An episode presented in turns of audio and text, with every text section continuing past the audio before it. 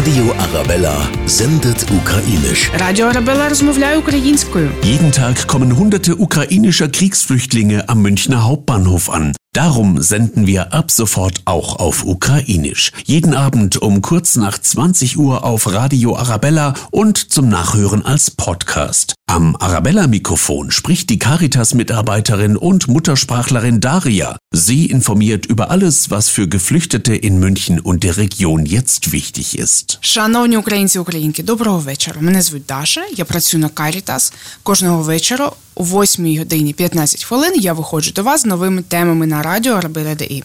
Сьогодні ми поговоримо про працевлаштування.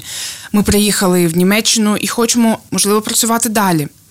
Будь ласка, не починайте працювати без дозволу. Тільки після того, як ви отримали дозвіл на проживання за параграфом 24, ви отримуєте право на роботу. Працювати в Німеччині без права на роботу заборонено. Це буде коштувати дуже багато. В мене є для вас гарні новини.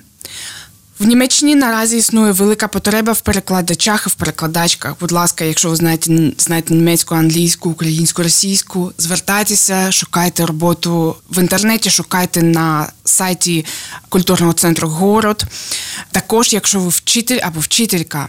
Я думаю, що у вас дуже великі шанси знайти зараз роботу, бо в нас є багато дітей, які тут, і їм треба викладачів і викладачки. Я бажаю вам успіху. Кожного вечора о 8.15 ми будемо розмовляти з вами на нові теми і на зміни в старих. Мене звуть Даша кожного дня на Arabella TI. Все буде Україна. Я вам дякую. Radio Arabella sendet ukrainisch. Alle Infos zum Nachlesen und Hören auf radioarabella.de und überall, wo es Podcasts gibt.